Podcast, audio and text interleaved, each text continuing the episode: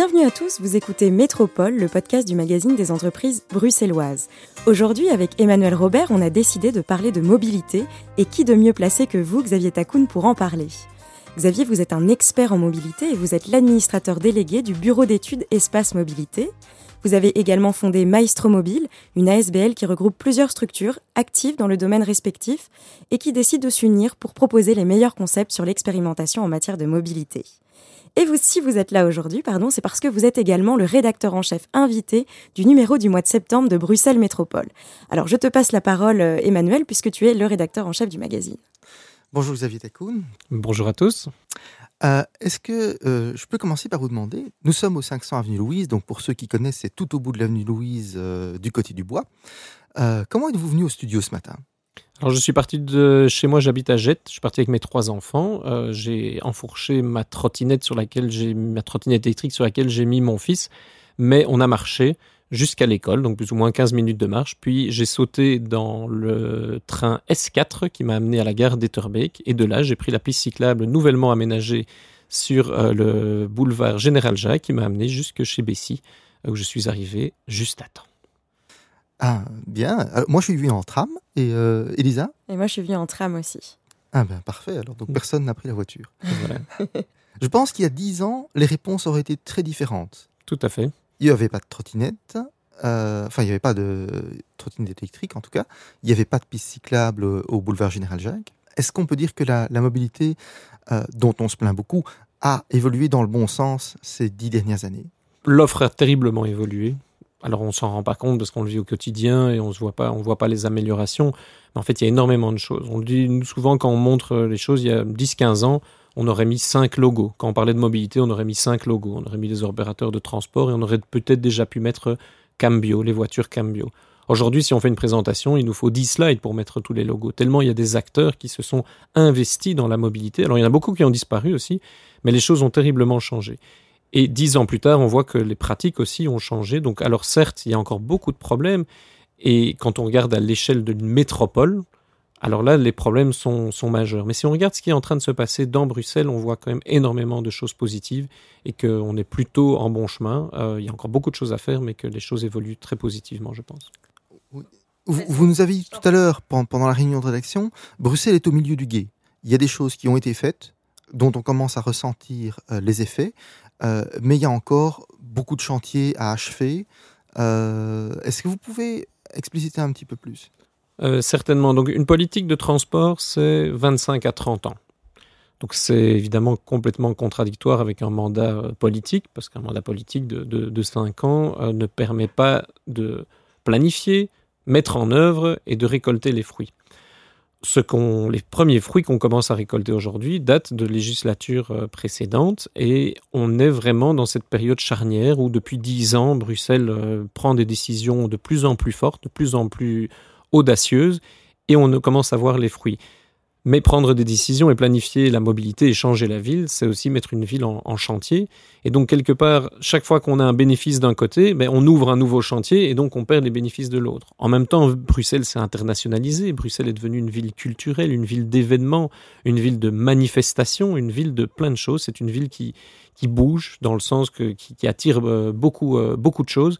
Et donc, malheureusement, la mobilité est différente chaque jour. Et donc, on peut avoir l'impression qu'il y a toujours des problèmes, que les trains sont en retard, qu'il y a plus de congestion, qu'on ferme des rues, qu'il y a des travaux, etc.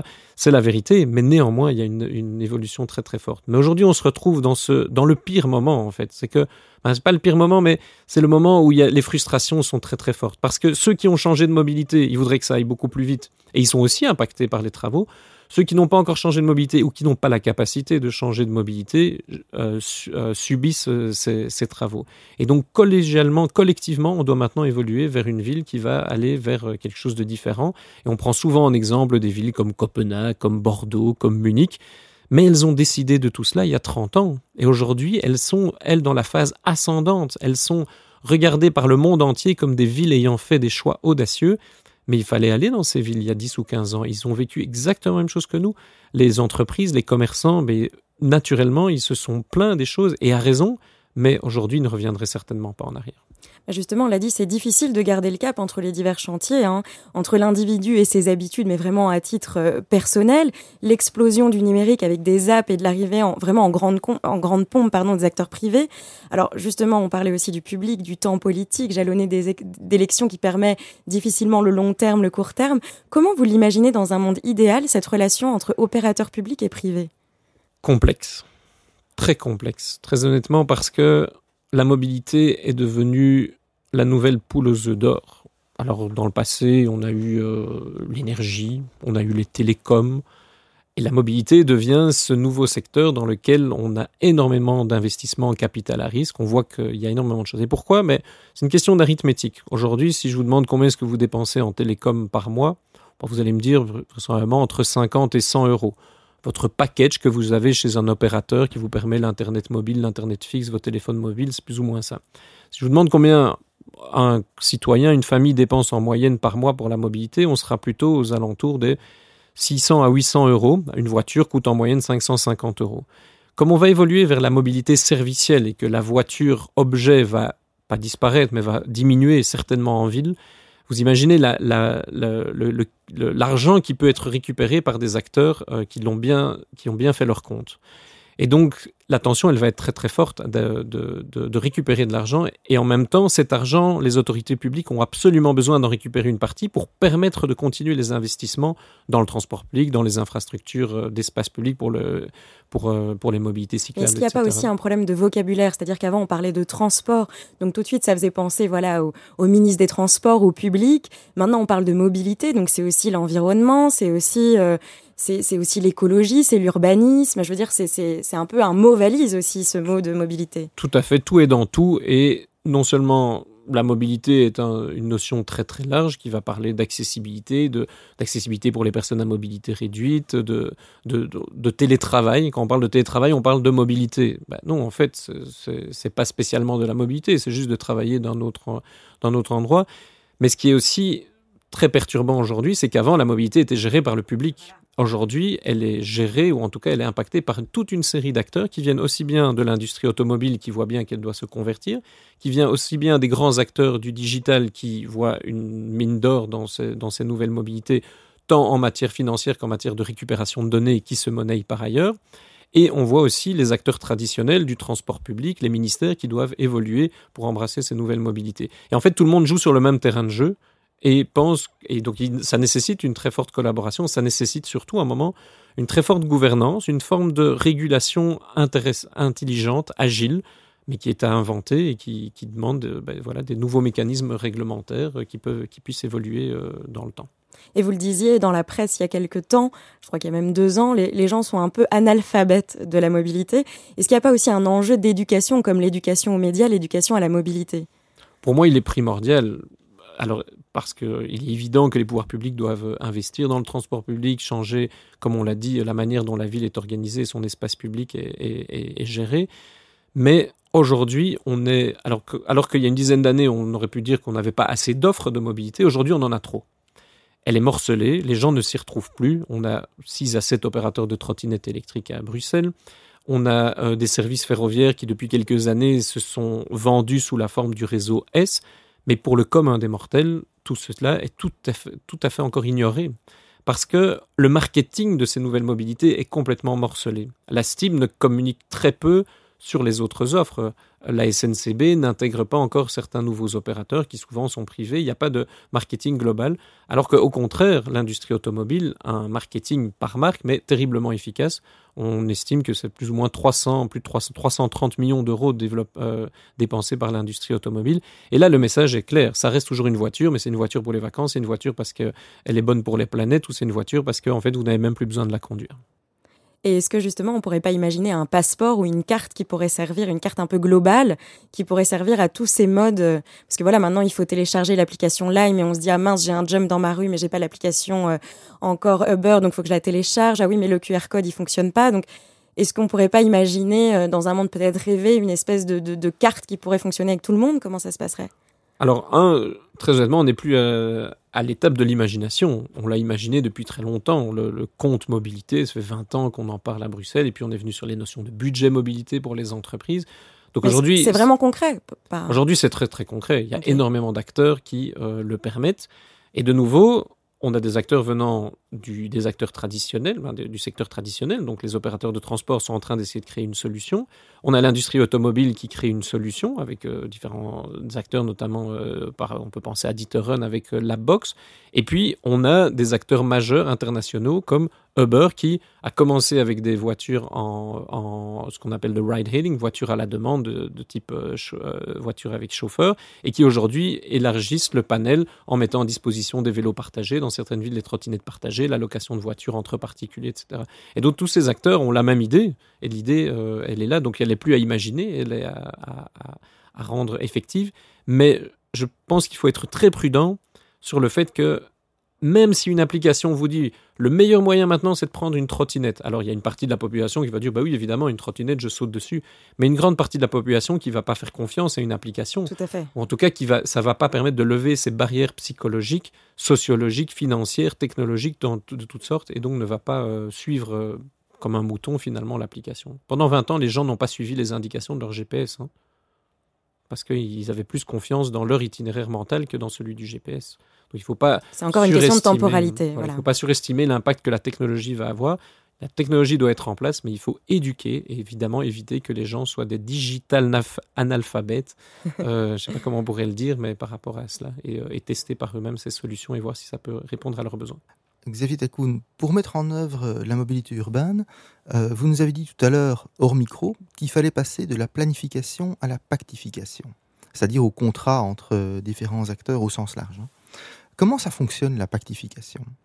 Tout d'abord, je voudrais faire écho à Philippe Mestet qui, lors de sa dernière interview publique, a mis en évidence cette notion de pacte. Il a dit face aux défis sociétaux, climatiques et de crise économique, de mobilité, on ne peut plus considérer que les autorités publiques ont cette capacité seule de planifier.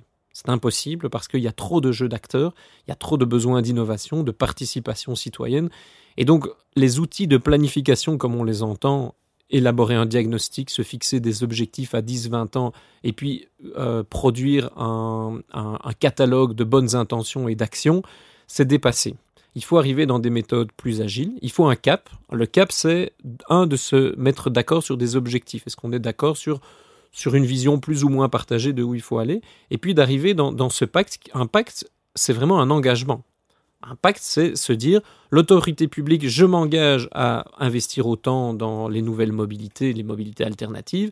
Je m'engage à, vous aider sur le plan fiscal, je m'engage à cela, mais du côté des entreprises, des citoyens, des associations, d'aussi faire des engagements en disant. C'est quelque chose de très global. Hmm. C'est quelque chose de très global, mais qui nécessite un engagement. Et alors que la planification ne nécessite aucun engagement, même pas des autorités publiques. Parce qu'en fait, les autorités publiques, oui, disent on va faire un plan, mais il n'y a rien de contraignant dans ce plan. Euh, on dit que l'Europe va aller contrôler les plans urbains de mobilité et ce genre de choses, mais dans la pratique, on n'est jamais, euh, jamais forcé de faire les choses. Le pacte, c'est comme ben, dans un engagement, qu'il soit mariage, qu'il soit dans un engagement euh, commercial, ben, il y a des engagements de chacune des parties. Et c'est ça qui est très très fort. Il ne faut pas beaucoup d'engagements, mais il faut quelques engagements auxquels on va se tenir et qui font qu'on va avancer ensemble en ayant une vision la plus commune possible. Merci. et je voudrais aussi vous demander, on, parle du temps politique ici. Euh, en Belgique, euh, on a, outre le temps politique, aussi tous nos problèmes d'empilement de compétences euh, entre régions, fédérales, etc., qui rendent parfois difficile, par exemple, l'installation d'une ligne de tram qui passe entre Bruxelles et la Flandre, des choses comme ça. Est-ce que ça ne vous désespère pas, cette difficulté de mettre les acteurs politiques d'accord? Oui, on a créé un monstre, qui est la régionalisation. Il est évident que pour des thématiques comme la mobilité, ça ne peut pas fonctionner, ça ne fonctionnera jamais. Alors est-ce que pour autant il faut réaliser certaines compétences? Alors on peut essayer de travailler pendant des années, mais il faut avoir une approche par projet et essayer projet par projet. On le voit, bah, il y a dix ans, un des dossiers emblématiques, ça avait été la bande euh, euh, bus pour la bande bus sur autoroute. Sur le 411. Ça a Mhm. pris des années, mais finalement, ce projet, on a réussi à y arriver. Et donc, plutôt d'essayer de modifier globalement notre gouvernance en, tr- en- en créant la métropole, euh, la, la communauté urbaine autour, euh, autour de Bruxelles, il faut se lancer dans des projets concrets, hein, les bandes pour le covoiturage, les autoroutes cyclables, et avoir vraiment une approche par projet et essayer globalement de laisser un maximum de pouvoir aux administrations et de sortir du contexte politique le plus, euh, le plus possible. On voit que c'est difficile, mais je pense que les choses évoluent bien. On voit bien la, taxe kilométrique pour les camions, ben, c'est passé. Les autoroutes cyclables sont des, dossiers sur lesquels ça avance relativement bien. Je pense que la manière dont on va gérer nos autoroutes de manière plus dynamique, avec ces bandes pour les bus, le covoiturage, etc., sont vraiment des projets très concrets qui ont une forte visibilité, qui nécessitent une collaboration pragmatique. Et donc là, je ne suis pas trop désespéré. Mais dans l'absolu, je suis désespéré en tant qu'auteur d'études. Ça fait dix ans que je planifie la mobilité, au moins dix ans, la, mobilité dans la métropole bruxelloise. J'ai fait le plan provincial de mobilité du Brabant Wallon.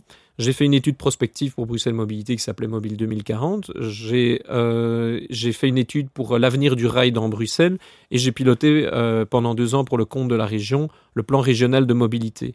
Ces quatre études n'auraient dû en faire qu'une. En tout cas, ces quatre démarches, ces quatre processus ne devaient en faire qu'un. Et c'est là que c'est un peu dommageable. Si on n'est pas dé- déjà capable de cofinancer une étude, sera-t-on capable de cofinancer et de co-gérer une politique de mobilité? Là, la question reste ouverte. C'est intéressant parce que vous parlez de votre bureau d'études, mais vous avez aussi votre ASBL Maestro Mobile, avec laquelle vous avez expérimenté d'autres choses, dont le Serious Game, beaucoup de gamification. Comment ça s'est passé ça? Est-ce que ça a été plutôt une réussite? Euh, Quelle vision vous avez par rapport à cet aspect de jeu, de challenge autour de la mobilité? Pour nous, c'est vraiment un laboratoire. Et donc, un, on s'amuse beaucoup. On s'amuse beaucoup dans ces développements, mais on reste, ben, il faut rester très modeste. C'est une goutte d'eau dans, dans le nombre de personnes qu'il faudrait sensibiliser par l'expérimentation. Mais aux parfois, ça peut commencer par une goutte d'eau. Ben, ça commence par une goutte d'eau et cette goutte d'eau commence à prendre un petit peu d'ampleur. On a différents programmes que d'ailleurs on a développés euh, très régulièrement avec la Chambre de commerce Bessie. Et donc je pense que ce qui est intéressant, c'est que ce qui est certain, c'est que toutes les personnes qui ont participé à ces programmes sont convaincues qu'il faudrait beaucoup plus investir là-dedans. Donc déjà ça, ça, ça donne du, euh, du courage et on se dit que c'est une première victoire et c'est- bien la preuve qu'aujourd'hui, il faut apprendre. On a parlé de, de- de- de- le fait- du fait que les gens étaient analphabètes, mais c'est vraiment. Il faut pas stigmatiser les gens. Il faut pas leur dire euh, ah ton comportement est mauvais. Il faut juste lui. La personne doit comprendre par elle-même, par l'expérimentation, par les, les tests qu'elle va faire que ah ben oui c'est vrai j'y avais jamais pensé. Ben, c'est vrai que c'est pas mal en fait. Ah oui le train pour aller de là à là c'est vrai que moi j'avais encore l'image d'un train euh, peu confortable mais c'est vrai que c'est rudement euh, rudement efficace. Et donc finalement ne jamais dire à la personne mais arrête d'utiliser ta voiture mais prendre sa main et lui lui montrer Que c'est possible. possible, lui enlever tous les obstacles. Il faut vraiment pas sous-estimer le nombre d'obstacles qu'il y a à utiliser le train. Comment est-ce que j'achète euh, mon ticket. Est-ce que je peux le faire au guichet? Est-ce que je peux le faire en ligne? Est-ce que j'ai acheté le bon ticket dans cette tarification qui est terriblement complexe? Est-ce que je suis sur le bon quai? Est-ce que je suis dans la bonne classe, dans la première, dans la deuxième classe? Est-ce que je vais à la bonne destination? Est-ce que je vais descendre au bon endroit? Est-ce que je dois monter par là ou sortir par là pour aller à ma destination finale? Vous voyez sur un trajet d'une simplicité absolue d'aller de A à B dans Bruxelles, le nombre de questions qui vont se poser. Et ces questions, il y a beaucoup, pour beaucoup de personnes, elles sont trop complexes que pour être levées par eux-mêmes. Et donc, il faut prendre les gens par la main. De la même manière qu'on éduque ses enfants à manger, à s'instruire, à être poli à table, la mobilité, c'est une question d'éducation, d'enseignement. Et il faut vraiment investir là-dedans pour lever tous les, euh, tous les leviers, parce que sinon, on génère des frustrations. Et les gens, en fait, ne se rendent pas compte de l'autre mobilité. Ils connaissent leur mobilité, mais n'ont aucune perception de l'autre mobilité. Et ce qui est méconnu est toujours critiqué, est toujours considéré comme non efficace.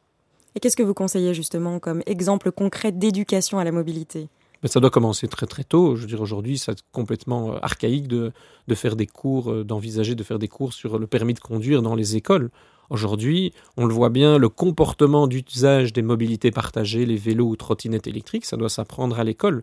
Aujourd'hui, ce sont nos enfants qui nous disent Mais papa, il fallait mettre ça dans la poubelle jaune ou dans la poubelle bleue. Ben, demain, il faut absolument que nos enfants aient le réflexe de dire c'est une mobilité partagée, c'est un, objet qui, est très utile, mais que je dois mettre correctement sur l'espace public. Je dois le ranger au même titre que je range ma chambre ou que je laisse passer quelqu'un euh, qui, qui sort d'un moyen de transport. Donc ça doit être inné. Donc dès le plus jeune âge, il faut apprendre ces nouvelles mobilités, montrer leurs et leur apprendre, les faire monter sur des trottinettes. Et en fait, ils sont déjà sur des trottinettes. Si vous allez dans une école, 30% des jeunes qui viennent en vélo qu'on considère en vélo, en fait, ils viennent déjà avec des trottinettes non électriques. Donc, de facto, on va avoir une, une, dans les prochaines générations, on va avoir de nombreuses personnes qui vont se transporter avec ces engins et donc il faut bien les éduquer. Et pour les moins jeunes, est-ce qu'il n'y a pas aussi quand même un, enjeu dans les entreprises, changer la culture d'entreprise? On, remarque qu'il y a plein d'entreprises qui n'ont pas forcément de concertation autour de la question euh, environnementale et de mobilité. Est-ce que là aussi, il n'y a pas des choses à mettre en place euh? alors il faut créer le débat, il faut avoir les organes de concertation, il faut profiter de chaque élément. Il y a la semaine de la mobilité, il y a la réalisation d'un plan de déplacement d'entreprise, il y a ça, c'est pas effectif partout encore, quand même. Bah, c'est effectif pour les les, les, les, grandes entreprises de plus de 200 personnes, mais il faut instaurer ce, ce débat, ça c'est absolument euh, nécessaire. Après, il faut bien se rendre compte que dans un public cible, on a 10 à 15% de convaincus. Eux, ils avaient changé de mobilité il y a, il y a 10-20 ans. Bah, voilà, eux, il, faut, il faut, faut les utiliser parfois comme ambassadeurs, mais c'est géré. On a le ventre mou, c'est les 50-60% de gens qui pourraient changer, mais pour lesquels il faut lever toute une série d'obstacles. Et puis il y a statistiquement 15% des gens dans une entreprise qu'on ne pourra pas faire changer. Les réfractaires. Et en fait, ceux-là, il faut même pas essayer de, de, les faire changer. Il faut plutôt les approcher avec des questions de, sécurité routière, euh, de, respect des autres usagers, mais il ne faut pas mettre trop d'énergie. Mais il faut travailler sur ce ventre mou qui est la, grande différence. Et on le voit dans des entreprises, euh, Belfius qui était très pionnier dans le, mobility management sur, euh, sur 20 ans. En moment, ça fait quelques années qu'ils plafonnent. En fait, il y a, les réfractaires, il y a, y, a, y a les irréductibles, mais c'est pas grave mais vous, imaginez le, chemin qu'ils ont fait pour ne garder plus que 15% d'irréductibles. J'ai une dernière petite question après, Emmanuel, je te passerai peut-être la parole si tu en as encore une. Alors, je change un peu de sujet, mais le Luxembourg se prépare euh, à, devenir dès l'an prochain le premier pays au monde à offrir les transports publics à ses citoyens. Qu'est-ce que vous en pensez? J'ai du mal à croire que ça, ça puisse fonctionner parce que rien n'est gratuit, ça tout le monde le sait. Et quand on voit que dans nos pays, même l'eau n'est pas gratuite, alors pourquoi essayer de, rendre euh, quelque chose de gratuit qui peut être dévalorisé, qui va coûter une fortune à la société, alors qu'au contraire, le marketing et, l'expérience positive qu'on peut avoir des mobilités doit être à un niveau qui fait qu'il faudrait payer plus qu'aujourd'hui on paye peu cher son transport public. Mais s'il était de, bonne qualité, et je suis certain, aujourd'hui qu'est-ce qu'on voit avec ce qui s'est passé avec les systèmes de transport à la demande, de type Uber, Lyft, etc. Euh, à l'étranger, c'est que les gens sont prêts à payer un montant, même important, pour se déplacer. Alors pour moi, c'est complètement contraire à ce qu'on voit, c'est que quand le service est de qualité, les gens sont prêts à payer. Mmh. Et ici, on va dévaloriser quelque part, on va dire oui, mais c'est gratuit, ça veut dire ah, il faut vraiment que ce soit gratuit pour qu'on arrive à vous mettre dans un bus. Et en plus, faut pas minimiser l'impact budgétaire que ça a. Ça coûte une, ça coûte une fortune, même si aujourd'hui, ce qu'on appelle le taux de couverture, c'est que le ticket de transport que vous payez ne couvre que de 20 à 30% du coût final, ça reste quand même 20 à 30 qui est, qui est payé. Ce sont des budgets colossaux. Euh, dans une région comme Bruxelles, on pourrait vraiment pas se permettre quelque chose comme cela. Donc vous êtes plutôt dubitatif alors? À 100% euh, dubitatif, oui. Une dernière question. On vient de parler de l'exemple de Luxembourg. Euh, vous nous aviez dit tout à l'heure, il y a d'autres villes qui ont connu ou qui connaissent encore la transition de mobilité que Bruxelles connaît. S'il fallait prendre un exemple dans d'autres villes plus ou moins comparables à Bruxelles, est-ce qu'il y a euh, une ville qui, s'impose dans votre esprit? Qui s'impose comme étant dans la même situation que Bruxelles ou Non, qui, s'impose plutôt comme un exemple à atteindre, un idéal de mobilité? Nantes. Mhm. Nantes, qui est une ville, euh, je pense, vraiment intéressante, qui a, qui a, qui a fait, qui a fait des, choix, euh, des choix majeurs et qui, et qui, est en train d'évoluer, qui est vraiment au milieu de cette, euh, de cette transition. Mais je pense que du côté voilà, de Nantes, ça, ça, vaut la peine d'aller regarder un petit peu qui se passe. Mais je dis bien pour sortir des sentiers battus, il y a plein de choses à apprendre de Munich, Bordeaux, Copenhague, Helsinki, etc. Mais je pense qu'une ville, voilà, c'est une ville qui, qui m'inspire par rapport à, à sa politique cyclable, par rapport à sa manière de structurer son réseau de transport public et de le vendre de manière lisible, claire pour l'usager. Il y a des lignes, ils, ont, ils avaient créé, euh, j'ai un doute maintenant, la ligne chronobus, ou etc. Donc ils ont considéré qu'un bus n'est pas un autre. Aujourd'hui à Bruxelles, que on prenne euh, le bus 12, le 71, le 95 ou, ou un autre, on voit pas de différence, sont tous les mêmes. Mais non, il y a des lignes très structurantes et il y en a d'autres qui ne le sont pas. Mais pour le commun des mortels, ils ne voient pas la différence. Et donc, on revient sur cette notion de marketing. Et je pense que dans les réseaux français et les villes françaises, vu qu'ils ont supprimé le tram, qu'ils ont mis à mal énormément leur transport public avec les, les 30 glorieuses, maintenant ils reconstruisent quelque chose qui est qui est beaucoup plus structuré, beaucoup plus marketé quelque part, et je trouve qu'il y, a pas mal d'inspiration à les prendre de ce côté-là. Eh bien, je pense que vous ne le saviez pas, mais Elisa est nantaise d'origine. Elle pourra nous confirmer ce que vous nous dites. Et je peux confirmer le chronobus et son efficacité parmi le réseau de transport euh, urbain. Voilà, je me réjouis. bon, ben, on va devoir se quitter, c'est la fin de Métropole. Merci Xavier, euh, merci Emmanuel, merci à tous de nous avoir écoutés. N'hésitez pas à commenter et à nous suivre sur les réseaux sociaux. Métropole revient très vite avec de nouveaux invités. Merci à tous. Merci. Merci, au revoir.